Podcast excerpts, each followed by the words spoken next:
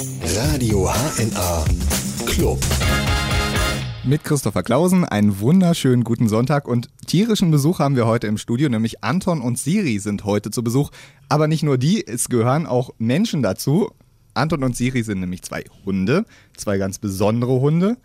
Denn heute zu Besuch ist der Verein für Mensch und Hund hier aus Kassel.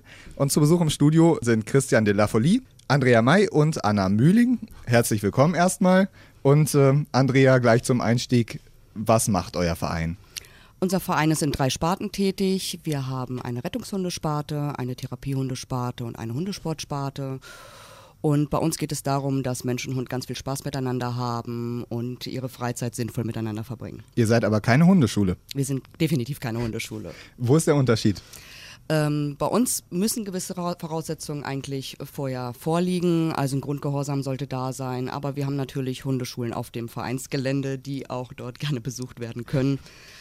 Ähm, Erziehung findet natürlich bei uns auch statt, aber gewisse grundsätzliche Sachen sollten da sein. Das heißt, wenn, wenn man sich jetzt einen Welpen kauft, dann geht man nicht zu euch und sagt, viel Spaß damit, ich hole ihn in drei Wochen wieder ab und er ist perfekt erzogen. Nein, nicht, aber vielleicht könnte man mal darüber nachdenken und ein Geschäftsmodell entwickeln. Also wäre im Bereich des Möglichen. aber ihr seid ja eben ein Verein. Das ja. heißt, ihr seid gemeinnützig. Ja. Ihr ernährt euch so gesehen, also ihr stützt euch aus äh, euren Mitgliedsbeiträgen. Ja, wir haben auch relativ geringe Mitgliedsbeiträge und äh, wir setzen sehr, ähm, sehr viel auf Eigeninitiative, Engagement der Mitglieder. Ähm, da muss viel selbst erledigt werden. Dann könnt ihr mir kurz mal was über Anton und Siri erzählen. Ich habe ja eben gesagt, das sind zwei ganz besondere Hunde. Die beiden haben es sich schon relativ gemütlich hier gemacht unterm Tisch und äh, der Anton sitzt da und hechelt, äh, weil es ein bisschen warm hier drin ist. Die Klimaanlage hat nicht ausgereicht. Was sind das für zwei Hunde? Also da Anton ja nur ein guter Bekannter von mir ist, ähm, werde ich das dann mal an Anna weiterleiten, die Anton ja deutlich besser kennt. genau, der Anton ist ein Mischling. Der ist mittlerweile fünf Jahre alt und ist in der Therapiehundesparte tätig. Ja, ist ein brauner, zotteliger Hund mit einem blonden Bart. Mit einem sehr freundlichen Wesen. Also er tapst dir immer rum und wedelt ganz freundlich. Du hast ihn also als, als Welpen selber bekommen? Genau, Anton war noch ganz klein als Welpe, war acht Wochen alt, als wir den bekommen haben. Und das ist, äh, ist das dein eigener Hund oder ist das ein Familienhund bei euch? Genau, das ist mein, hauptsächlich mein eigener Hund, aber äh, er genießt es, äh, im ganzen Haus unterwegs zu sein. Auf jeden Fall. Dann äh, kurz vielleicht was zu Siri. Ja, Siri ist eine Labrador-Hündin. Sie ist fünf Jahre alt. Und wie bin ich an sie gekommen? Meine Frau wollte unbedingt einen Hund wieder haben. Und ähm, irgendwie hatte ich den Spaß dran gefunden an Suchen, habe so einen Suchkurs gemacht und bin über diesen Suchkurs zur Rettungshundearbeit gekommen. Einfach weil ich gemerkt habe, das macht mir Spaß, das macht dem Hund Spaß. Es war immer eine schöne Tätigkeit und ist eine schöne Tätigkeit. Wie ist das denn mit, mit solchen Vereinen wie euch? Ihr habt nun drei Sparten, die ja doch in unterschiedliche Richtungen eigentlich abziehen. Ihr arbeitet mit Hunden, aber die, die Ziele sind ja sehr unterschiedlich. Gibt es viele dieser Vereine hier in unserer Region? In dieser Art gibt es, glaube ich, die Vereine nicht. Und gerade auch so ein Verein, der sich ausdrücklich Verein Mensch und Hund nennt und eine gewaltfreie Hundeerziehung propagiert, ich glaube, das gibt es selten. Und ähm, es gibt natürlich Rettungshundevereine, die sich nur der Rettungshundearbeit verschreiben. Aber so diese, diese drei Sparten, Therapiehunde, ähm, Hundesport, also Agility und Rettungshunde in einem Verein, wüsste ich jetzt nicht, dass es hier in der unmittelbaren Umgebung gibt. Wie man gerade im Hintergrund hört, ist es wirklich warm. Siri schlabbert in ihrer Schale. Ähm, die Vereinsarbeit, also du hast ja gerade gesagt, das ist ja dieses besondere Mensch und Hund. Ähm, was ist denn das Leitbild dahinter? Also wir sprechen immer von Teams. Also ein Team ist immer Mensch und Hund zusammen. Und gerade bei der Rettungshundearbeit und ich denke auch bei den anderen Arbeiten ist es so, ähm, man kann auch nur, wenn man die Ausbildung zusammen macht, zusammen, also wir als Rettungshunde zusammen suchen. Ich könnte also jetzt Siri nicht irgendjemand anders anvertrauen und sagen, jetzt macht ihr Menschensuche, sondern das geht nur wir. Wir sind ein, aufeinander eingespielt. Wir kennen uns und ähm, gerade bei Hunden ist ja wichtig, dass die so die kleinsten Nuancen wahrnehmen. Und das können Hunde ja. Und dadurch muss man ein eingespieltes Team eigentlich sein. Ja, und äh, hat euch das, hast du das gemerkt? Seit wann bist du denn selber im Verein dabei, Christian? Seit vier Jahren bin ich jetzt dabei. Das heißt, Siri war ein knappes Jahr alt. Hat sich durch die Arbeit was verändert, so im Verhältnis zu ihr? Also es ist eine ganz starke Bindung. Das, das merkt man, also meine Bindung an Siri natürlich, die ist völlig anders. Also offiziell ist nicht mein Hund, aber ich verstehe sie als meinen Hund. Ähm, Siri reagiert natürlich auch ganz stark auf mich und man merkt es auch, wie sie mich beobachtet, wenn irgendwas ist, dass sie meine Stimmungen aufnimmt. Ähm, wenn ich sicher bin in irgendwelchen Aktionen, ist sie sicher. Verhalte ich mich unsicher, verhält sie sich unsicher. Sie orientiert sich also sehr an mir. Mhm. Wie ist es denn bei den anderen? Wie ist es bei dir, Andrea? Du hast ja deinen Hund. Wie heißt denn dein Hund eigentlich? Ähm, ich habe sogar mehrere. Ah. Ich bin auch schon seit über acht Jahren, fast neun Jahre im Verein. Ja, auf jeden Fall äh, festigt das enorm die Bindung und äh, für mich war das auch der Auslöser. Ich ähm, mag gerne Jagdhunde und ich habe auch Jagdhunde. Und ähm, natürlich ist es für die auch sehr interessant, wenn man in, an, am Waldrand wohnt, äh, mal alleine loszugehen. Das Problem hatte ich. Und ähm, darüber hinaus bin ich auch in den Verein gekommen, um dann mit ihm zu arbeiten, damals mit dem Luis, der ist jetzt schon in Rente. Ähm, es bindet, die Bindung festigt sich auf jeden Fall. Und ähm, genau das, was Christian auch sagte, er achtet dann, äh, hat dann angefangen auch sehr auf mich zu achten und wir sind dann wirklich ein Team geworden. Und ähm, ja, man kann dann eben auch äh, mit Jagdhunden durch den Wald gehen, ohne dass man ähm, schwitzen muss und Angst vom Jäger hat oder ähnliches. Wie ist es denn äh, bei dir, Anna? Also Anton war auch, als er klein war, äh, schon immer sehr selbstständig, hat aber auch äh, viel eingefordert, dass er viel mit den Menschen zusammenarbeiten wollte. Ähm, das hat auch dazu geführt, dass wir zu den Ther Therapiehunden gegangen sind, weil er es einfach liebt, mit anderen Menschen zu arbeiten.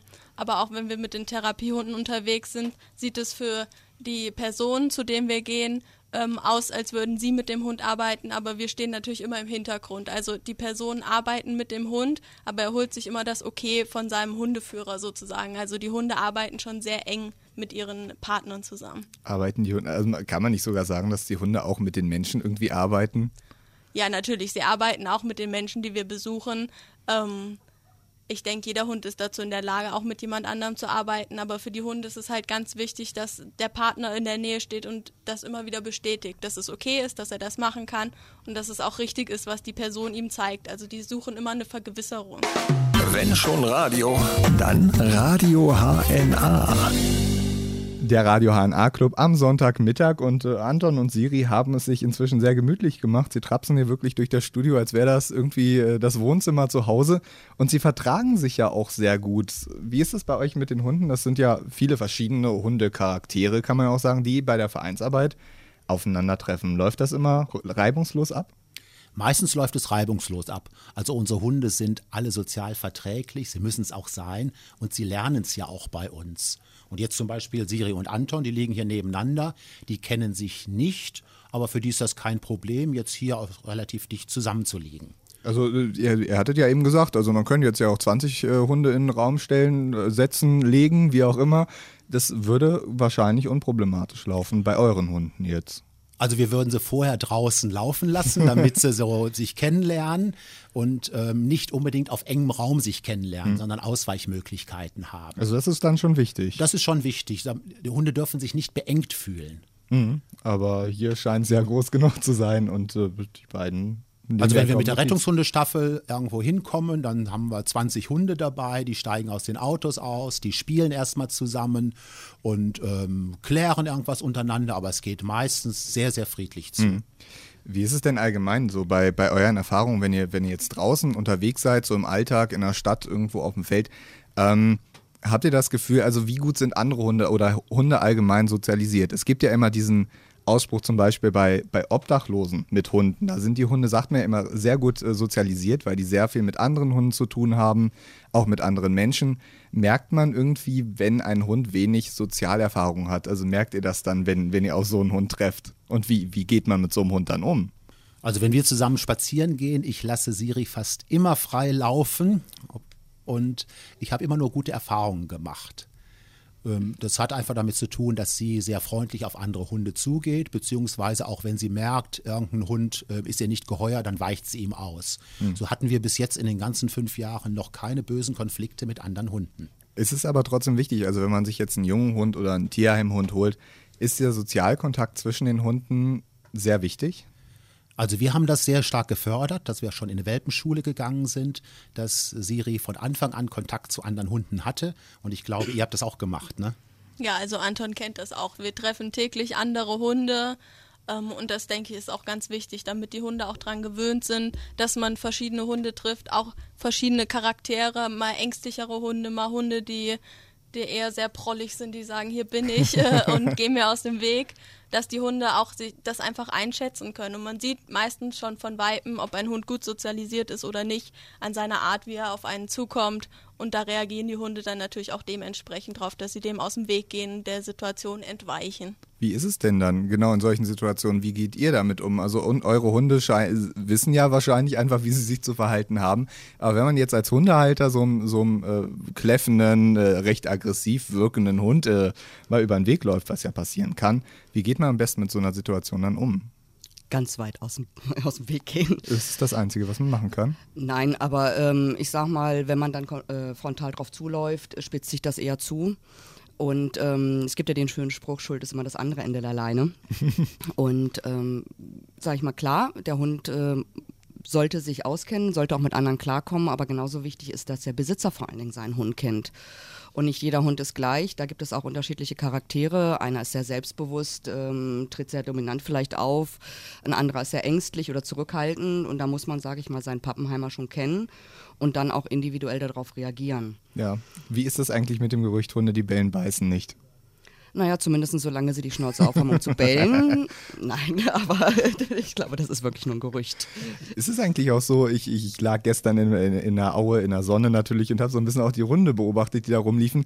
Kleine Hunde sind um einiges unentspannter, wenn, wenn die äh, so, so draußen unterwegs sind, oder? Ich habe das immer gesehen, die großen Hunde ließen sich gar nicht stören, die kleinen liefen den Kläffen hinterher viele große waren einfach so total entspannt und liefen weiter und haben gar keine Das kann man vielleicht Notiz. auch mit Menschen vergleichen. Große, kräftige Menschen können ja auch meistens viel entspannter durchs Leben laufen als kleine, schmale Menschen. Die müssen dann, dann doch etwas lauter oft werden, um gesehen zu werden. Ich denke, bei Hunden ist das sehr ähnlich. Aber ich befürchte, oder das ist meine persönliche Meinung, das liegt eher daran, dass man bei kleinen Hunden eher ein bisschen nachlässiger in der Erziehung ist. Das mag sein. Das ist dann, die werden gerne an der Flexileine durch die Gegend gezerrt, sage ich jetzt mal. Ähm, das ist leider so. Es ist auch für kleine Hunde natürlich schwierig, irgendwo in der Hundeschule, wenn überwiegend große sind. Aber gerade für die Kleinen ist es besonders wichtig, dass die es nämlich lernen, ähm, sich in einer Welt zu bewegen, die überwiegend aus Größeren besteht. wenn wir gerade dabei sind, äh, ja es ist auch immer sehr auffallend. Also ich glaube einfach auch, dass manche Leute, die kleine Hunde haben, viel mehr Angst um ihre Hunde haben, wenn größere dazukommen. Das heißt, sie behandeln ihre Hunde, ziehen sie zu sich zurück, beschützen sie und das merkt der Hund. Und dadurch baut sich bei dem Hund natürlich eine Angst vor großen Hunden auf. Es gibt andere kleine Hunde, die spielen mit riesengroßen Hunden ganz entspannt, weil die das gewohnt sind. Hm. Also das spielt wirklich die Erziehung oder die Einstellung der Herrchen oder Frauchen eine ganz große Rolle. Andrea, wir waren ja gerade, wir haben eben gerade so schön gesprochen. Du bist ja letztendlich äh, in der, in der Sparte Hundesport Agility tätig. Du mhm. bist selber auch Ausbilderin in dem Bereich. Erklär mir erstmal, was ist Agility? Also Agility, ähm, sage ich jetzt mal, kann man sich grob vorstellen wie äh, Springreiten ohne dass man auf dem Hund sitzt. Also der Mensch Beruhigend. läuft praktisch mit. Also der Hund muss einen Hindernisparcours ähm, überwinden. Das besteht aus Sprüngen, Tunneln, wo er durchlaufen muss, äh, sogenannte Kontaktzonenhindernisse wie ein Steg. Dort äh, Kontaktzone, weil er muss den Aufgang treffen und den Abgang treffen. Slalom, also ein bisschen Geschicklichkeit, Tempo. Ist also das, was im Moment äh, hier in Kassel in der Aue bei der Dokumenta in diesem Dogpark auch steht, oder? Ja, so ja das ist recht ähnlich. Mhm. Hindernisse. Es gab ja vor, vor Jahren auch mal Rudi Carell mit dieser Hundeshow und da mussten die Hunde ja auch immer so Hindernisse überschreiten. Wahrscheinlich bin ich die Einzige, der diese Sendung jemals gesehen hat. Ja, ähm, ich staune gerade. Nein, kann ich nicht zu sagen. Ähm, welche Voraussetzungen muss man denn für sowas mitbringen, als Mensch und als Hund? Also der Hund, ähm, eigentlich ganz platt gesagt, kann es jeder machen. Natürlich sage ich mal sehr kleine Hunde, also Chihuahua gibt es auch, haben wir auch gesehen. Am Wochenende war auch gerade hier ein Turnier in Kassel, da ist auch ein Chihuahua gelaufen. Das geht schon. Ähm, und problematisch natürlich sehr große Hunde, sehr schwere Hunde. Das ist ein Sport, der doch ähm, sehr auf die Gelenke geht, der schon, weil der Hund permanent auch über Körpergröße springt, ähm, ja, sage ich jetzt mal, je schwerer ein Hund ist, umso mehr Gewicht muss er über die Stangen wuchten und auch über die A-Wand. Das könnte schon problematisch sein. Also wir haben auch den einen oder anderen Kandidaten, wo dann immer mal gerne gesagt wird, der Hund muss etwas abnehmen. Dem einen oder anderen Menschen würde es auch nicht schaden. Aber ähm, sollte nicht zu schwer sein. Okay, und was sollte man als Herrchen, Frauchen dann mitbringen? Natürlich auch eine gewisse Sportlichkeit. Ähm, ist jetzt nicht ganz so dringend wie beim Hund, aber fördert das Ganze natürlich auch enorm. Okay, wie sieht das aus? Der Hund ist angeleint oder ist er nicht angeleint? Oder? Nein, nein, er ist nicht angeleint. Ähm, der Hund ähm, durchläuft diesen Parcours und der Hundeführer zeigt dem Hund dem, äh, den Weg. Okay. Also wenn wir ihnen beibringen könnten, dass sie Zahlen lesen könnten, die Hindernisse sind durchnummeriert, dann wäre das eine wunderbare Sache. Dann bräuchte man vom Rand aus Zahlen rufen. Das klappt leider nicht. Also der Mensch zeigt dem Hund nur den Weg und zwar mit dem Körper. Man lenkt den Hund mit dem Körper. Okay, wie, wie kann ich mir das jetzt vorstellen? Also mein Hund läuft neben mir her. Was für Hindernisse gibt es denn? Nennen wir ein paar Beispiele. Also es gibt ganz einfach eine Hürde. Hm? Da muss der Hund einfach eine Stange überspringen. Es gibt einen Tunnel, da muss er durchflitzen. Es gibt einen Weitsprung. Man kann das ein bisschen wie im, äh, in der Leichtathletik beim Hindernislauf. Ähm, Bundesjugendspiele ein bisschen Bundesjugend so mit Weitsprung. Ja, genau, genau, genau. Ne? Hochsprung dann auch ja in der Art und Weise äh, eben eine A-Wand, ähm, die heißt A-Wand, weil sie eben genau die Form eines A's hat, wo Ja. der Hund drüber laufen muss, ein hoher Steg. Ein Slalom, der aus zehn Stangen besteht, da muss sich der Hund durchschlängeln. Und ähm, der Hund reagiert eben, oder Hunde allgemein reagieren eben sehr auf den Körper. Und man lenkt den Hund eben mit dem Körper durch den Parcours. Wenn schon Radio, dann Radio HNA. Bundesjugendspiele für Hunde, darüber haben wir uns eben gerade unterhalten. Der Verein für Mensch und Hund ist hier und auch Anton und Siri, die beiden Hunde, die sich äh, sehr gemütlich gemacht haben hier auf dem Teppich. Andrea, du hattest ja gesagt, äh, der man lenkt als Mensch den Hund mit dem Körper. Das heißt, der Hund läuft neben mir her. Laufe ich als Herrchen neben dem Hund her, diesen ganzen Parcours entlang, oder stehe ich neben den Hindernissen und äh, wedel nur mit der Hand? Wie kann ich mir Lenken mit dem Körper vorstellen? Ja, sag mal, da gibt es durchaus verschiedene Möglichkeiten. Man ist auch mal neben dem Hund, man ist mal vor dem Hund. Ähm, locker gesagt, es ist eigentlich egal, solange der Hund den Parcours richtig läuft. Ähm, ganz locker ist es natürlich nicht, es ist schon technisch sehr anspruchsvoll. Ähm, man muss sich Gedanken über den Laufwege des Hundes, Hundes machen und äh, es ist ja eine sehr schnelle Sportart. Das äh, Ganze geht eben auf Zeit und in der Regel ist so ein Parcours so immer so um die 120 Meter. Und ähm, wenn man richtig gut sein möchte, sollte man das schon zwischen 30 und 40 Sekunden laufen. Das heißt, der Hund läuft eine Strecke von ähm, vier bis fünf Meter, ein sehr schneller Hund, eine Strecke von vier bis fünf Meter pro Sekunde, inklusive der Hindernisse. Also es bleibt da auch nicht viel Zeit nachzudenken. Ähm, sehr wichtig, dass man eingespielt ist, dass der Mensch an der richtigen Stelle steht und den Hund dementsprechend, sage ich jetzt mal, weiterschickt oder sich weiter mit ihm bewegt, wenn er auch in der Lage ist, vier bis fünf Meter pro Sekunde zu laufen. Das ist enorm hurtig. Wie sieht denn das, denn das Training dann dafür aus? Man muss ja schon, wenn man so eingespielt ist, man muss ja wahrscheinlich doch schon sehr, sehr intensiv mit dem Hund arbeiten, um dann so eine Ergebnisse hinzukriegen, so vier bis fünf Meter pro Sekunde fehlerfrei da durch diesen Parcours zu jagen. Wie sieht so ein Training denn aus? Also das ist natürlich äh, keine Sache, die man in einer, einer Woche lernt. Ähm, in der Regel kann man sagen, als, sage ich mal, normaler Hobbysportler, wie wir es sind, die ein, vielleicht manchmal zweimal die Woche trainieren, dauert es schon zwei Jahre, bis der Hund dementsprechend äh, in der Lage ist, so einen gesamten Parcours zu bewältigen. Man darf auch erst im Alter ab, jetzt muss ich etwas lügen, ich glaube 18 Monaten ist es starten. Vorher dürfen die Hunde gar nicht starten. Man fängt mit der Ausbildung aber im Prinzip schon mit Welpen an, indem man ähm, kleine Sachen zeigt. Einfach auch, ähm, dass, dass die Führigkeit gelernt wird oder schon mal durch einen Tunnel ein kleiner läuft. Aber im Prinzip kann man sagen, im Großen und Ganzen dauert die Ausbildung schon zwei Jahre, bis man in der Lage ist, äh, so ein Parcours komplett zu laufen und ein eingespieltes Team ist. Wie bringe ich meinen Hund dazu? Also meinen Hund zu Hause jetzt äh, äh, über, über irgendwelche Rampen zu laufen, über Dinge, ohne, ihr, ihr habt euch das ja auf die Fahnen geschrieben, also ohne Strafen natürlich, das ist bei euch ja extrem wichtig. Mit welcher Taktik bringe ich meinen Hund dazu, auch durch den Tunnel mal zu flitzen? Weil das ist ja schon, das sind ja immer so Hemmschwellen. Ja, aber genauso wie beim Menschen mit Bestechung, mit simpler Bestechung. Wir arbeiten da mit Leckerlis und gerade unsere Anfänger kriegen auch immer gesagt, also zum Training muss es besonders tolle Leckerlis geben. Also Fleischwurst ist der Hit oder Käse, ist für die Menschen nicht sehr angenehm, matscht sehr in der Tasche, gerade bei den Temperaturen, aber ist für Hunde natürlich höchst faszinierend. Und ähm, wenn ein Hund verfressen ist, hat, ist das natürlich relativ einfach. Den kann man dann schon mit so einem Stückchen Fleischwurst dann doch schon mal durch so einen Tunnel locken. Und äh, die haben dann auch recht schnell Spaß daran und dann braucht man auch nicht mehr locken. Wir arbeiten eben nur mit positiver Verstärkung und am Anfang ähm, sagen wir auch immer, fliegen die Leckerlis wie Kamelle. Das wird dann dementsprechend abgebaut. Dann gibt es eben äh, nur noch ab und zu mal ein Leckerchen und äh, das spornt die Hunde natürlich enorm an. Wenn man dann soweit ist, nach zwei Jahren hast du ja gesagt, ist so ein Hund richtig fit, ähm, gibt es dafür Wettbewerbe? Ja, ja. Es gibt regelmäßig Turniere, auch mittlerweile ziemlich viele, bis hin zu Weltmeisterschaften. Ähm, findet da alles statt. Und wenn man möchte, kann man mittlerweile nahezu jedes Wochenende, glaube ich, irgendwo ähm, auf einem Turnier starten. Wie oft startest du selber auf Turnieren? Ähm, ich starte leider aus Zeitgründen nicht sehr häufig, ähm, alle vier bis sechs Wochen. Das ist aber oft genug, oder? Also ich meine mal um die. Wie, du hattest ja gesagt, du hast mehrere Hunde. Wie, wie viele sind es denn bei dir?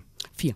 Und die trainierst du alle dann in Agility oder gibt es da nur einige Hunde, die du. Nein, das, ähm, wenn man Spaß am Hundesport gefunden hat, ähm, keiner von uns, der hier sitzt, hat ja nur einen Hund. Es ist natürlich so, einen bildet man aus, mit dem fängt man an, dann hat man Spaß, aber irgendwann geht der ja in Rente. Mhm. So, und dann muss natürlich äh, Ersatz her. Und dann kommt der zweite ins Haus und den bildet man dann aus. und ähm, wenn man Glück hat und der andere wird sehr, sehr alt, kann es auch sein, dass dann Nummer drei dazukommt. Und so baut man das dann eben auf. Ja. Gibt es denn so tolle, tolle Wettkampferfahrungen, die du so in den Jahren gemacht hast oder so, so Erinnerungen, die dir äh, haften geblieben sind? Ja, also definitiv ist es so, wenn einem genau dieser Lauf gelingt, so ein fehlerfreier Lauf in einer schnellen Zeit, ist das natürlich ein unglaublich tolles Gefühl. Ähm, das ist auch nicht so einfach und äh, geht auch oft mal schief. Das ist ja auch ein bisschen Sinn der Übung, aber dementsprechend natürlich, wenn man dann ähm, so einen, sage ich mal, perfekten Lauf hinlegt, ist das natürlich unbeschreiblich und der Hund freut sich, der Mensch freut sich und dann gibt es so, wie dieses Lied sagt, an Tagen wie diesen. Genau. Äh, Gibt es dann so manchmal so Pannen, wo man dann manchmal die Hände über den Kopf zusammenschlägt ja. und dann, oh nein, das musste jetzt nicht sein. Ja, also besonders lustig, vor allen Dingen für Vereinskolleginnen oder Kollegen ist natürlich immer Parcoursfindungsstörung, nennen wir das. Das heißt, wenn der Mensch schlichtweg ähm, während des Laufens vergisst, wo es weitergeht, oh. das ist immer sehr lustig für die Zuschauer. also sowas gibt es natürlich auch. Ähm, bei euch gibt es ja, wenn man bei euch in einen Verein kommt, gibt es ja unterschiedliche Gruppen für das Training. Ja. Was sind das für welche? Ja gut, also wir haben natürlich immer Anf Anfängergruppen.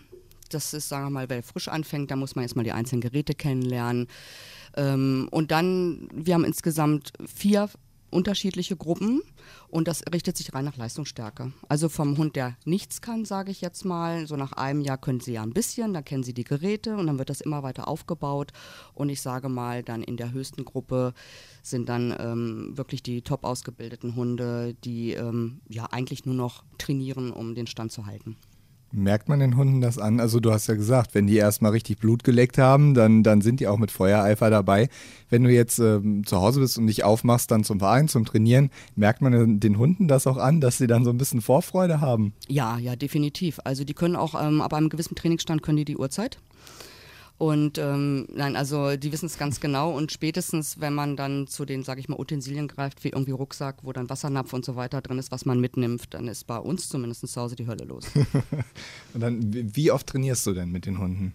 Also ich trainiere mit meiner einen Hündin einmal die Woche. Ich mache einmal Training und ähm, zurzeit übe ich eben, das ist eben auch Voraussetzung, um Turniere laufen zu können, ist die Begleithundeprüfung. Dann übe ich ähm, mit unserem Neuzugang für die Begleithundeprüfung also ja. dreimal die Woche. Das, und wie lange jeweils? Also ähm, das Agility-Training ist ungefähr mal so anderthalb Stunden findet das statt und das Begleithundetraining ist eine Dreiviertelstunde. Mehr sollte man wahrscheinlich auch, also bringt es dann immer so viel, bringt viel oder gibt es dann irgendwo auch eine Grenze, wo man merkt, der Hund ist dann auch nicht mehr aufnahmefähig und äh, dann sollte man lieber aufhören? Ja, das ist jetzt, ähm, sage ich mal, auch so ein bisschen eine Glaubensfrage. Also bei uns ist ähm, das so, dass wir sagen, also man sollte aufhören, wenn es am schönsten ist, damit es auch beim nächsten Mal wieder Spaß macht. Ja. Ähm, auf gar keinen Fall irgendwie den Hund zu sehr auspowern. Es gibt dann auch bei den Hunden Typen, die einfach nicht aufhören wollen. Mhm. Die würden so lange machen, bis sie nahezu umfallen. Aber die Devise ist eigentlich aufhören, wenn es am schönsten ist. Was, also machst du nur mit den Hunden Agility oder gibt es gibt ja inzwischen wirklich äh, verrückte Sportarten, wenn man so hört, Dog Dance zum Beispiel, wo man mit dem Hund tanzt und was, was hältst du davon? Ähm, das sind alles sehr anspruchsvolle Sachen. Bei uns gibt es das im Verein nicht. Wir hatten mal eine Zeit lang Obedience. Es ist alles, sage ich, meine Ausbildung sehr zeitintensiv. Und hätte ich mehr Zeit, würde ich mit Sicherheit gerne auch das eine oder andere noch machen, weil wenn man einmal anfängt, mit dem Hund zu arbeiten, dann ähm, hat man eigentlich zu den verschiedensten Sachen Lust. Wenn schon Radio, dann Radio HNA. Der Verein für Mensch und Hund heute im Radio HNA Club. Wie sieht euer Vereinsleben eigentlich so aus? Wie darf man sich das vorstellen? Äh, erstmal vielleicht, äh, ihr habt ja ein Vereinsgelände, mit irgendwie hatte, hattest du ja eben erzählt, Andrea, mehrere Hundeschulen da auf dem Verein, auf dem Gelände. Wo seid ihr überhaupt angesiedelt ähm, und wie kann ich mir euer Gelände vorstellen? Also wir sind in Kassel-Wolfsanger, oben auf der Hasenhecke haben wir ein ca. 12.000 Quadratmeter großes Grundstück. Das ist natürlich ähm, nicht so die Luxusvariante, sondern ist für den Hund ist es definitiv die Luxusvariante, für den Menschen eher weniger. Wir haben dort eine kleine Vereinshütte stehen. Mehr aber auch nicht, weil es wird dort mit dem Hund gearbeitet. Ähm, wir haben zwei Hundeschulen, die äh, dort regelmäßig Training machen. Und gerade weil wir auch drei Sparten sind, gibt es bei uns einen Platzbelegungsplan, äh, der auch auf der Internetseite zu finden ist, wann welche Sparte anzutreffen ist. Und ähm, sage ich mal, manchmal ist es sogar so, dass sich die Sparten untereinander jetzt gar nicht so sehen, weil wir an unterschiedlichen Tagen trainieren.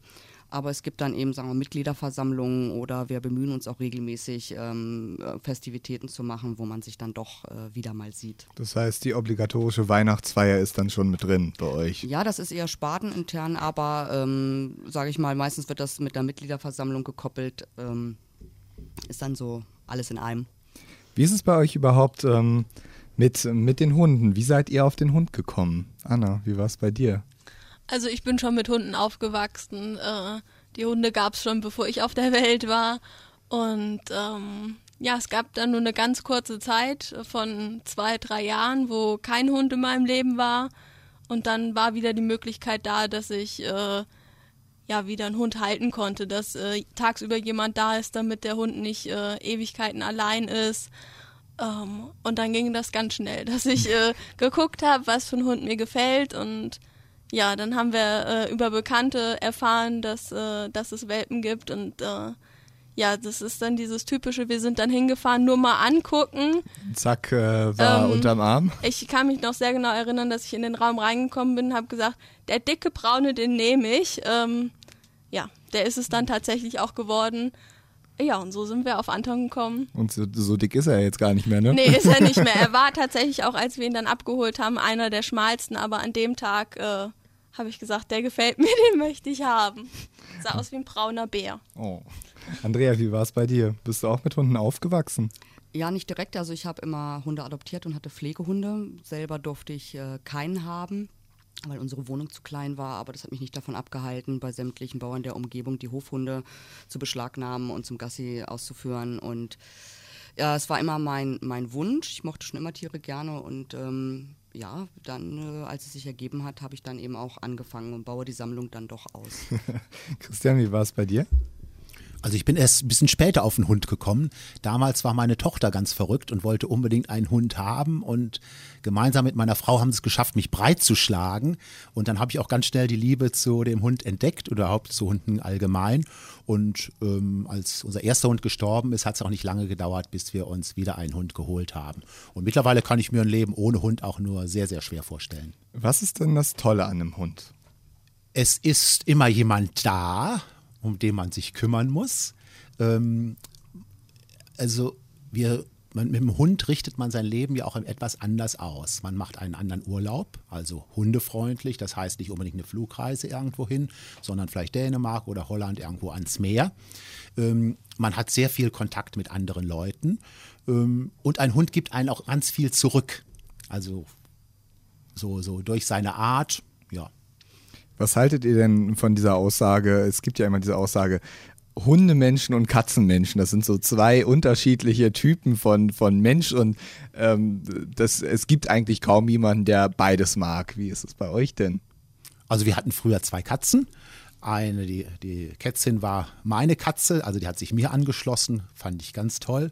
Und ich kann genauso gut mit dem Hund klarkommen. Es ist was völlig anderes, ne? aber ich komme mit beiden sehr gut klar. Ja, wie ist es bei den Damen? Also bei uns ist das auch so. Also bei uns gab es auch tatsächlich zu dem Hund immer schon eine Katze. Ist auch heute noch so, dass es zu Hause zwei Hunde und eine Katze gibt. Das klappt auch alles super. Und ich würde mich da ungern irgendwo zuordnen, weil beide haben ihre ganz tollen Seiten. Manchmal ärgert man sich über die einen, manchmal über die anderen, aber man hat ganz viel Freude mit allen zusammen. Ja, weil man sagt ja immer so, der, der Hundemensch ist eher der Mensch, der Wert darauf legt, so irgendwie jemanden zu haben zum Erziehen. Und der Katzenmensch ist so der Mensch, der äh, doch irgendwas hat, das selbstständig, lieber irgendwas um sich hat, das selbstständig ist. Und äh, ist das tatsächlich so? Vielleicht, sage ich jetzt mal, aber wer beides hat, kann ja beides ausleben. Ja, der kann sich einmal bestimmen lassen und einmal selbst bestimmen. Das ist ja toll. Wie praktisch. Ähm, Christian, wir können uns mal ein bisschen über deine Rettungshunde-Staffel unterhalten. Ähm, ich muss ja sagen, bei Rettungshunde-Staffel denke ich immer an diesen Bernardiner in den Alpen mit Fässchen um den Hals. Das macht ihr jetzt in der Region Kassel wahrscheinlich eher selten. Also wie darf ich mir eure Rettungshunde-Staffel vorstellen? Das ist ein schönes Bild von dem Bernardiner und ich werde auch oft darauf angesprochen. Ähm, es ist nicht so. Also die Bernardiner sind ja in Alpen und die machen ja ähm, Rettung für Verunglückte im Schnee überwiegend. Das haben wir hier nicht so. Also unsere Arbeit sieht so aus, wir suchen vermisste Personen. Also Personen können aus verschiedenen Gründen vermisst werden. Es sind häufig ältere Menschen, die äh, manchmal orientierungslos sind, die sich verlaufen oder äh, durch körperliche Erkrankungen ähm, nicht mehr sich zurechtfinden, die vermisst werden, die würden wir suchen. Es gibt Kinder, die ähm, aus Angst weglaufen. Das gibt es. Es gibt dann leider auch Leute, die einen Suizid begehen wollen und irgendwo im Wald sind und die wir dann auch suchen, wenn sie vermisst werden. Wer fragt euch denn dann an? Ich meine, die Polizei hat ja meist eine eigene Hundestaffel. Ähm, wer wendet sich denn dann an euch? Das ist in erster Linie die Polizei. Ah. Bei solchen Einsätzen hat immer die Polizei die Leitung, Polizei und Feuerwehr. Ähm, in der Regel sucht bei solchen Sachen erst die Polizei und die Feuerwehr Gegend ab. Wenn die nichts finden, werden oft Rettungshunde eingesetzt. Und da kommt nämlich raus, dass Rettungshunde nämlich eine ganz besondere Fähigkeit haben. Ähm, also ich habe so ein schönes T-Shirt, da steht drauf, ich rieche was, was du nicht siehst. Und das ist ungefähr so. Und es gibt so ganz verblüffende Sachen. Es sind schon Gegenden abgesucht worden von ähm, Polizei, Feuerwehr, Rettungshubschrauber mit Wärmebildkamera.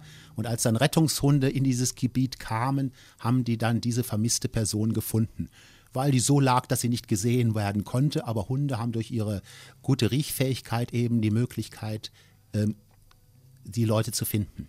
Gab es denn so bei dir in der Arbeit so verblüffende Dinge, die sich ereignet haben bei solchen Einsätzen? Also was ganz toll ist, dass wir auch Erfolge hatten bei der Suche. Gerade vor drei Monaten hat ein Mitglied unserer Staffel eine junge Frau gefunden, die ja aus verschiedenen Gründen ähm, irgendwo im Wald war und also war wohl auch ein bisschen die Möglichkeit, dass sie einen Suizid begehen würde. Die war vorher auch die ganze Nacht schon gesucht worden. Am nächsten Morgen ist unsere Staffel eingesetzt worden und ein Mitglied unserer Staffel hat die junge Frau nach kurzer Suche sogar schon gefunden. War so versteckt unter einem Gebüsch, dass niemand anders sie sehen konnte. Da ist dann ja von allen Seiten die große Erleichterung wahrscheinlich zu spüren. Ist man dann stolz auf seinen Hund oder eher auf sich selbst, auf die Leistung, die man durch die Hundearbeit äh, mit dem Hund erbracht hat oder beides? Also derjenige, der den Hund geführt hat, der war bestimmt super stolz auf seinen Hund, wäre ich auch gewesen.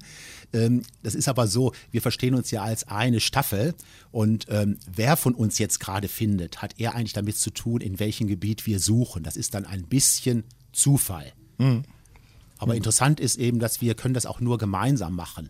Also wir suchen ja als eine bestimmte Fläche zum Beispiel ab. Wir haben Ja. Flächensuchhunde, da suchen wir eine Fläche ab. Also zum Beispiel heißt es, es ist in diesem Waldstück eine Person vermisst.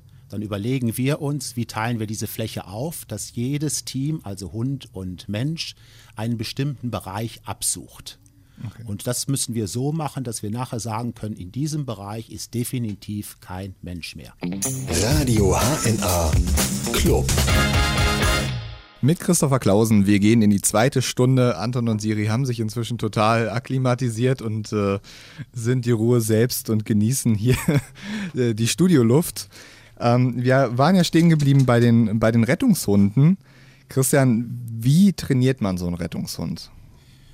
Also am Anfang ist es ganz gut, wenn man so das Bedürfnis von Hunden zu suchen ausnutzt. Also äh, man kann schon anfangen, ohne in einer Rettungshundestaffel zu sein, indem man einfach ein Spielzeug versteckt. Erst ganz einfach, dass der Hund es findet, immer ein bisschen schwieriger und so kommt der Hund ins Suchen. Und immer wenn er was findet und zurückbringt, kriegt er natürlich eine Belohnung. Und das motiviert so einen Hund ungemein. Und das kann man so schon ganz spielerisch so ein bisschen machen und ein bisschen ausweiten. Es gibt so bei Hundeschulen teilweise Suchkurse, wo man das dann ein bisschen besser noch lernt, was ich eigentlich jedem empfehlen kann, der mal Spaß an Hundearbeit hat und vielleicht auch in so einen Bereich gehen will. Wie hat es denn bei euch beiden angefangen? Also war das immer gleich von Erfolg gekrönt? War Siri von Anfang an die große Sucherin oder gab es da auch mal Rückschläge, wo man dachte, oh, da hat sie aber einen Schwachpunkt, da müssen wir ein bisschen mehr dran arbeiten? Also ich habe auch angefangen mit dem Suchkurs. Einfach so dachte ich, gucke ich mir das mal an, hat mir super gut gefallen. Siri war super motiviert. Und ähm, über diesen Suchkurs sind wir dann in die Rettungshundestaffel eingetreten und haben dann natürlich ähm, richtig trainiert und ähm, eine Prüfung gemacht. Und Siri ist seit gut einem Jahr geprüfter Rettungshund. Das heißt, sie kann in Einsätze gehen. Das ist ja so eine Sache. Also ähm, es trainieren, also letztendlich sieht es dann so aus, man kann erstmal hinkommen, trainieren, aber nur durch diese Prüfung darf der Hund dann letztendlich an Einsätzen teilnehmen. Ja, dazu muss eine Prüfung abgelegt werden, die ähm, schon sehr anspruchsvoll ist. Also einmal ist eine Unterordnung dabei, das ist nicht das Anspruchsvolle, aber in der Prüfung müssen wir in einem Gelände vermisste Personen suchen. Der Hund muss gut suchen, wir müssen den Hund gut lenken können, wir müssen uns orientieren können und wir müssen nachher sagen, das und das Gebiet haben wir abgesucht.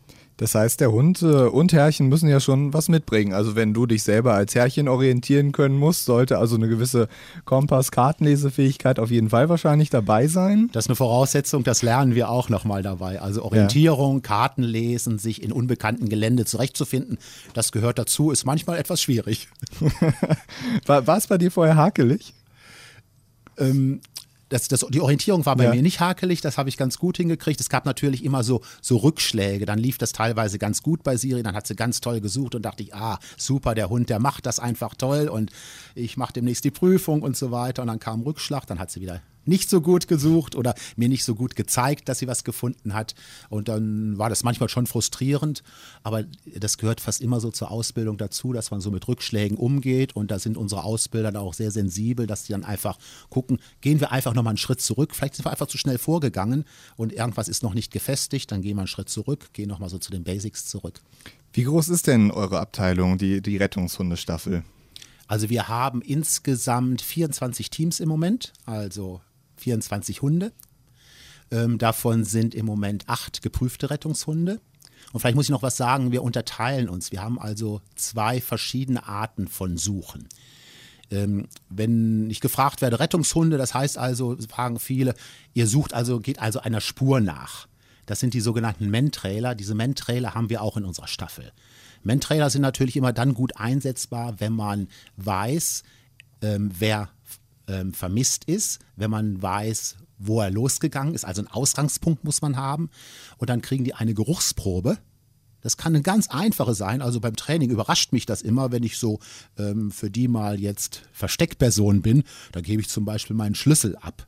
Dann denke ich, naja, was, was riecht so ein Schlüssel schon? Aber der Hund nimmt diesen Geruch von meinem Schlüssel auf und folgt dann meiner Spur, die ich gegangen bin und stöbert mich so auf. Also das ist das Prinzip der Mentrailer. Also die folgen einer Spur und das können wir natürlich auch ganz gut in der Stadt machen oder woanders. Mhm.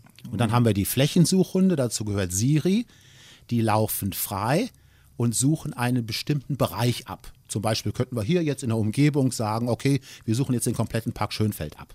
Dann würden wir so den einteilen und gucken, wie machen wir das. Und ähm, ja, könnten dann anschließend sagen, im Park Schönfeld ist niemand vermisst. Was ja zu hoffen ist.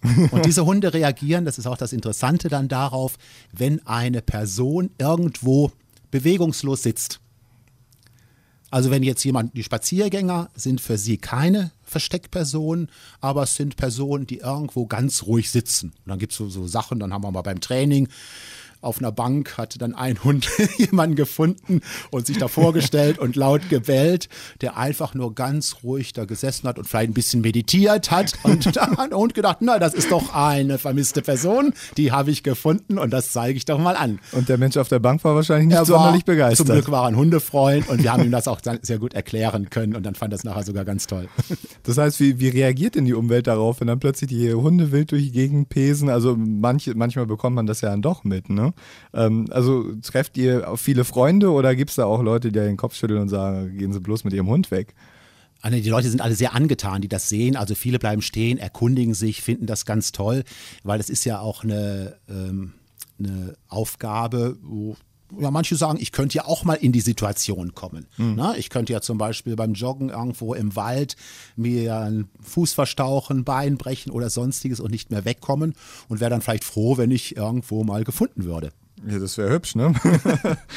ähm, wie ist denn, erlebt man euch außerhalb äh, eurer Rettungsarbeit auch noch woanders? Also kann man euch irgendwo äh, begutachten, wenn man jetzt mal sich über die Arbeit eurer Rettungsstaffel noch informieren will? Also erstmal trainieren wir an ganz unterschiedlichen Orten. Wir sind also seltener auf dem Hundeplatz an der Hasenhecke, sondern wir suchen uns immer Gebiete, die groß sind, wo wir ähm, üben können. Das sind Wälder oder ähm, andere Gebiete. Und ähm, sonst sieht man uns teilweise in Schulen. Wir äh, machen Vorführungen in Schulen oder in anderen Gruppen.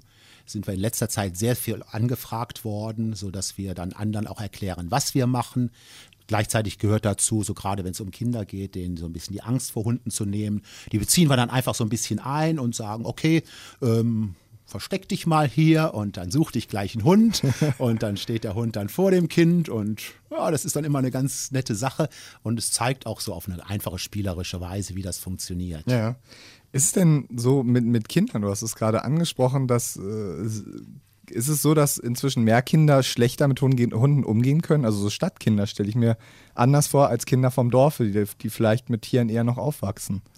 Also man sieht in der Begegnung mit Kindern sofort, welches Kind Angst hat oder nicht. Und ähm, also wenn ich, wenn ich schon merke, ich sehe von weitem schon, ein Kind guckt komisch oder geht dem Hund aus dem Weg, dann nehme ich Siri auch immer zu mir, dass da gar nichts passieren kann. Beziehungsweise sie würde ja nichts machen. Es könnte höchstens sein, dass sie ganz neugierig ist, was macht derjenige und hingeht und so ein bisschen dran schnuffelt. Mhm. Das ist natürlich für jemanden, der Angst vor Hunden hat, eine schwierige Geschichte. Ähm, andere freuen sich natürlich darüber. Das versuche ich immer im Vorfeld so abzuschätzen. Ja. Es gibt leider sehr viele Kinder, die einfach eine undifferenzierte Angst vor Hunden haben. Oft übertragen, also wenn ich schon sehe, dass Eltern ihr Kind, wenn sie einen Hund sehen, an sich reißen, auf den Arm nehmen, dann ist natürlich klar, die Kinder werden immer Angst vor Hunden haben. Hm. Und es wird schwierig sein, das später mal abzubauen. Ja, aber woher kommt sowas, dass die Leute dann so auf Hunde reagieren? Was für Menschen, also gibt es spezielle Leute, die wirklich so auf Hunde reagieren oder ist das über die Bevölkerung relativ breit gestreut, so überall mal so ein bisschen ein paar Leute mit Hundeangst? Also es gibt überall ein paar Leute mit Hundeangst, dann gibt es aber auch kulturelle Unterschiede, also äh, Menschen aus dem arabischen Raum, türkischem Raum haben generell mehr Angst vor Hunden. Da haben Hunde eine andere Bedeutung. Da sind Hunde unrein und ähm, sind nicht als Begleiter des Menschen so angesehen. Und dadurch ist einfach eine erhöhte Angst aufgebaut. Ah, okay. Aber dann begegnest du denen einfach so, dass du den Hund einfach zurückhältst. Ja. Und ich nehme Siri dann einfach zurück, sodass dass das einfach auch klar ist. Und wenn die auch merken, ich kümmere mich um den Hund, dann ist das auch was anderes, als wenn ich sie dann frei laufen lasse. Ja. Wenn schon Radio, dann Radio HNA. Der Verein für Mensch und Hund heute im Radio HNA Club wir hatten ihn, uns eben über Rettungshunde unterhalten und äh, Christian de la Folie hat mir erzählt, ähm, wie man mit so einem Hund arbeitet. Aber welche Hunde sind denn zu, als Rettungshund besonders geeignet? Also prinzipiell alle Hunde, die eine gewisse Ausdauer mit sich bringen. Ähm, ich kann mir jetzt schwer einen Chihuahua vorstellen, der sucht. Andererseits hatten früher, also bevor ich in die Staffel kam, war ein Dackel als Rettungshund ausgebildet. Also und das, das, hat super gut geklappt. Welche, ja. ja. Äh, welche Wesenszüge muss so ein Hund denn dann haben? Also wenn es letztendlich die Ausdauer ist ja das eine, aber äh, vom Wesen her, was, was müsste mein Hund so mitbringen? Also eine gute Nase, äh, menschenfreundlich sein und eine gute Bindung zum Hundeführer aufbauen. Das sind im Grunde genommen die Prinzipien. Und dann kann im Grunde genommen fast jede Rasse machen. Also äh, klar sind manche ähm, Rassen ähm, sind können besser riechen und sind da besser.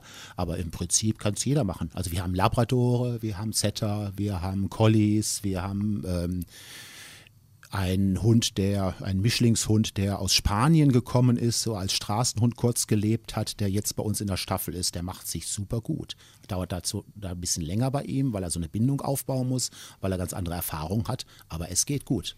Das heißt also letztendlich, wenn man zu euch kommt, sollte schon so sein, eine gewisse Grundbindung des Hundes an den Menschen sollte vorhanden sein, aber an der näheren Bindung arbeitet man ja auch zusammen dann weiter.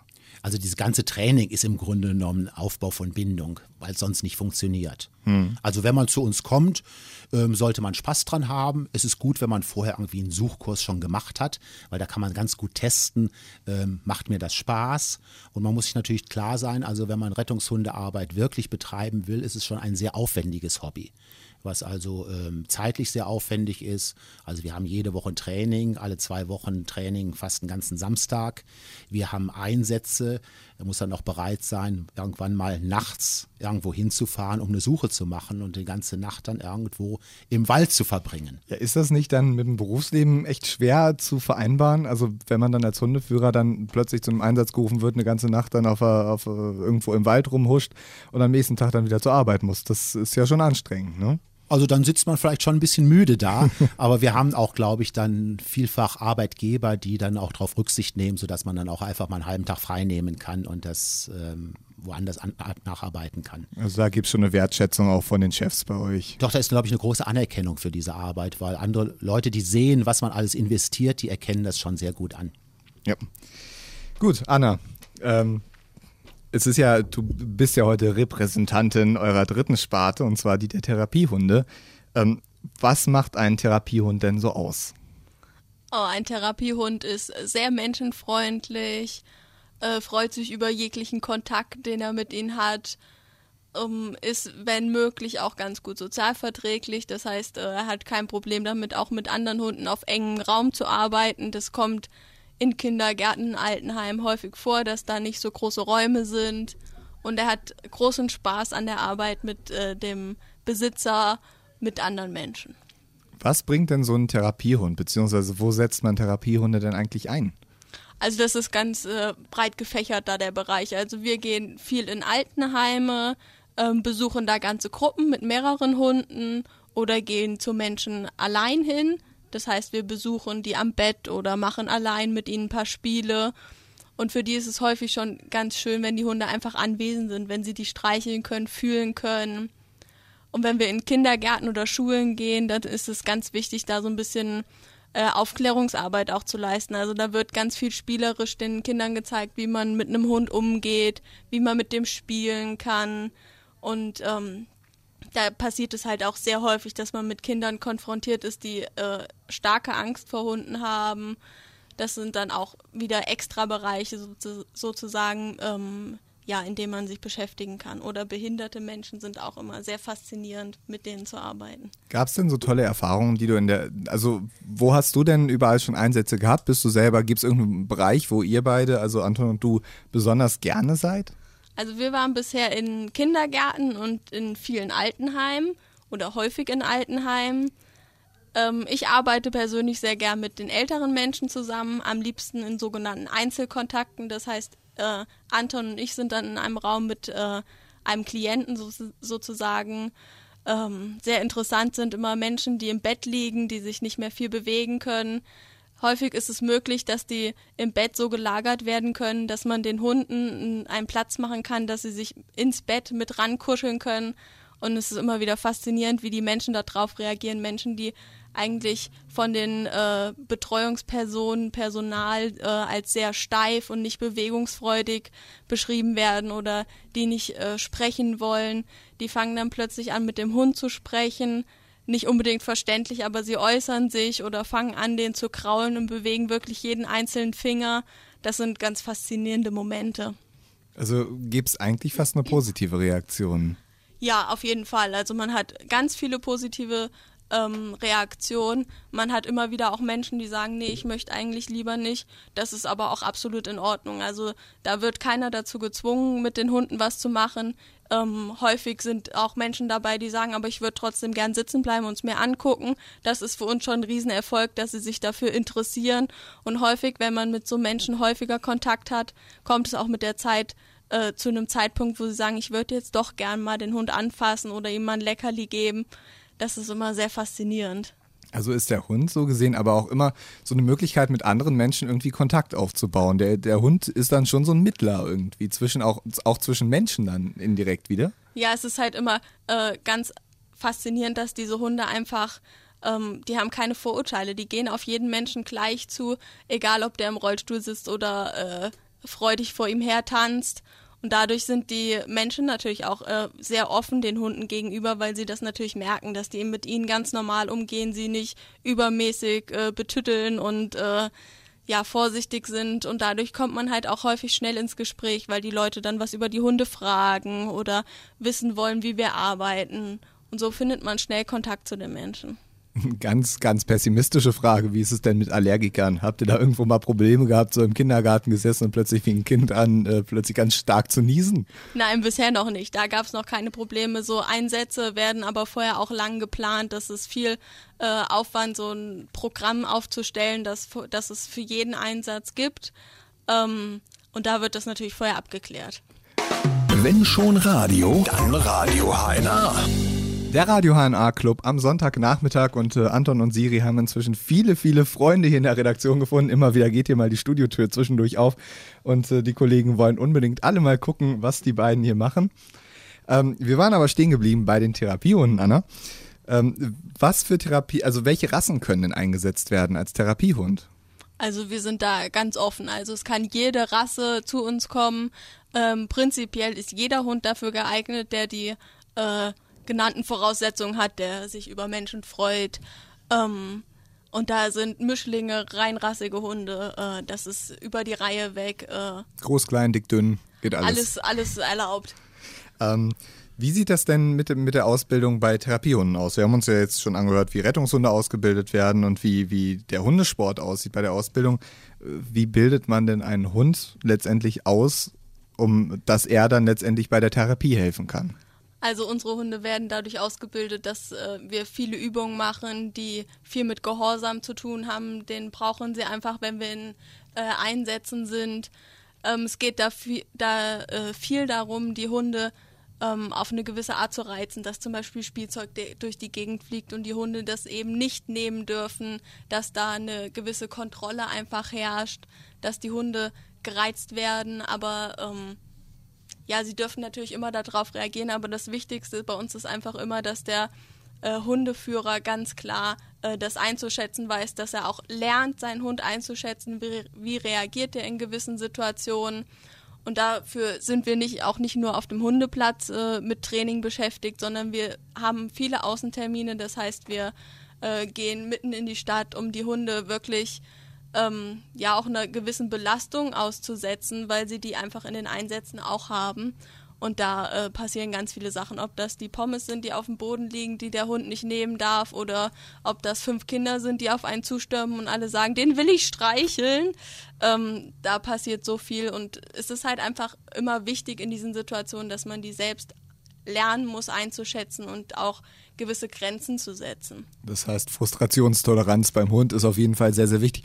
Wie, wie verhält man sich denn dann als, als Hundeführer? Also man muss ja auch eine gewisse Seelenruhe dann mitbringen, um dem Hund auch diese Ruhe dann vermitteln zu können, oder? Ja, auf jeden Fall. Wenn der Mensch unruhig wird, dann ist das beim Hund äh, innerhalb von Sekunden übergesprungen.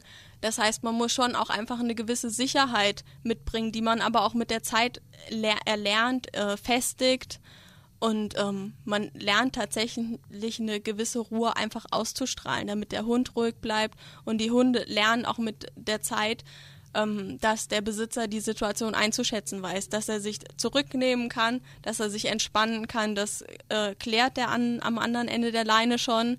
Ähm, und dadurch werden die Situationen dann auch immer entspannter. Wie ist es genau mit diesen Situationen, die du eben angesprochen hast, wenn irgendwie eine Schar Kinder auf den Hund zukommt oder Fremde und den Hund streicheln wollen? Also das ist ja immer so eine Sache, wie geht man damit um als Hundebesitzer?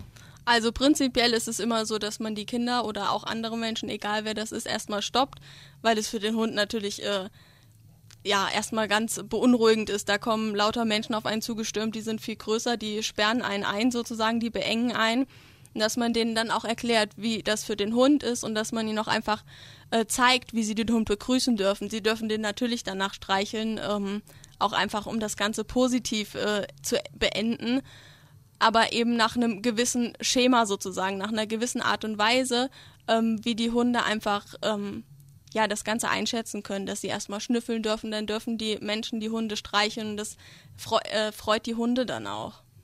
Apropos Regeln und äh, Verhalten. Das boomt ja in letzter Zeit wirklich im Fernsehen. Äh, das Supertalent war vor ein paar Jahren so ein Jack Russell Terrier, der auf den Füßen seines Herrchens irgendwie rumtanzte.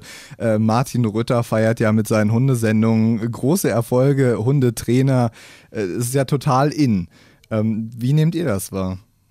Also positiv daran ist, dass diese ganzen neuen Hundetrainer eine andere Art von Erziehung propagieren. Also es war ja früher so, dass Hunde meistens streng erzogen wurden. Sie wurden angeschrien und man meinte immer, man könnte sie dadurch beeindrucken. Und ich glaube, durch diese ganzen Hundetrainer ist ein anderes Bewusstsein eingezogen. Hunde reagieren auch so auf einen. Man muss sie nicht anschauen, man kann ihnen normal was sagen. Wir arbeiten ja zum Beispiel immer nur mit Belohnungen und Motivation und das funktioniert mindestens genauso gut wie die strenge Erziehung. Ich denke sogar noch viel besser. Ja, ich denke, es liegt auch daran, dass sich ähm, das Verhältnis zum Hund grundsätzlich verändert hat. Also früher waren das eben überwiegend Wachhunde oder wurden wirklich als Arbeitsgeräte, sage ich jetzt mal ganz ketzerisch, eingesetzt. Und mittlerweile ist der Hund mehr, sage ich mal, ein Hobby, ein Partner und äh, da hat sich ganz viel entwickelt. Und äh, ich sage immer, das ist genau wie bei Menschen, mit positiver Verstärkung und Lob erreicht man mehr als wenn man jemanden anschreit und, ähm, sage ich mal, Druck ausübt. Das klappt ja auch bei Menschen in seltensten Fällen langfristig. Aber genau so eine, so eine Fälle wie, wie Martin Rütter, die ja immer so als, als der Hundeexperte äh, auf die Bühne geholt werden, Haltet ihr das für sinnvoll? Ich meine, die Super Nanny war ja genauso umstritten, letztendlich mit ihren Erziehungsmethoden. Sagt ihr, der Ansatz ist gut, aber naja, man kann es sich auf jeden Hund übertragen? Oder sagt ihr, naja gut, soll man sich angucken und was der Rütter sagt, das wird schon stimmen? Also ich weiß jetzt nicht, wie meine beiden Kollegen das sehen, aber ich persönlich finde, das ist schon sehr lustig, was er macht. Äh, man erkennt ähm, sich auch gut wieder und ich finde, es ähm, ist einfach eine, eine, eine nette Art und Weise, auch mit seinem Bühnenprogramm, dass er dem einen oder anderen doch mal einen Spiegel vorhält. Vielleicht macht sich der eine oder andere Gedanken und es blitzt auch schon, sage ich mal, in Fernsehsendungen durch, nach meinem Empfinden, was es für eine Arbeit ist und dass es eben immer Arbeit ist, weil die meisten Leute suchen ja immer noch nach dem Knopf, den man drücken muss, damit der Hund dann wunderbar funktioniert. Den suchen wir auch. Wenn wir ihn gefunden haben, melden wir uns wieder. ähm, also ich finde das eher positiv und ähm, ja, ich, wie siehst du das, Christian? Ich sehe das ziemlich ähnlich. Also Rütter hält einem ja toll den Spiegel vor und er sagt ja nicht nur, wie man Hunde erzieht, sondern er sagt ja, wie man Menschen so erzieht, dass sie Hunde richtig führen können. Und ähm, alles, was ich eigentlich gelernt habe, das ich finde immer in der Hundeschule lernt eigentlich der Mensch mehr als der Hund.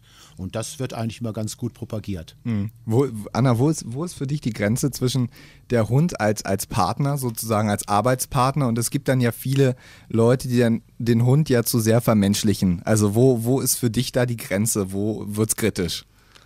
Also ich denke, dass es da ganz schwierig ist, eine Grenze zu ziehen. Bei den einen Menschen fängt das äh, vielleicht schon an, wenn der Hund äh, ja viele Dinge darf, wo man sich denkt, das muss vielleicht nicht unbedingt sein, ob das äh, vom Teller essen ist oder vom Tisch, wie auch immer.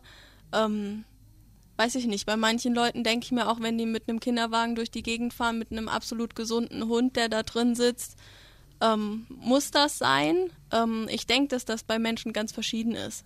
Da okay. hat wahrscheinlich auch jeder eine eigene Meinung zu, wann das anfängt. Ähm, ist es schlimm, wenn ein Hund im Bett schläft, so Sachen. Ich denke, dass, dass man da ganz schwer eine Grenze ziehen kann. Ich meine ja auch besonders auch noch auf die Erziehung letztendlich, weil manche Leute ja mit, mit dem Hund die ganze Zeit auf den einsprechen und den noch voll brasseln die ganze Zeit. Ist, hältst du das für sinnvoll? Also ich denke, dass man da nicht ganz so weit mitkommt. Man kann dem Hund natürlich alles erzählen, aber wenn man von ihm gewisse ich sag mal, Kommandos erwartet, dann muss man die auch klar und deutlich ausdrücken, beibringen. Ähm, wenn der Hund da entspannt liegt und schläft, kann man dem natürlich die ganze Lebensgeschichte erzählen. Das überlebt er auch.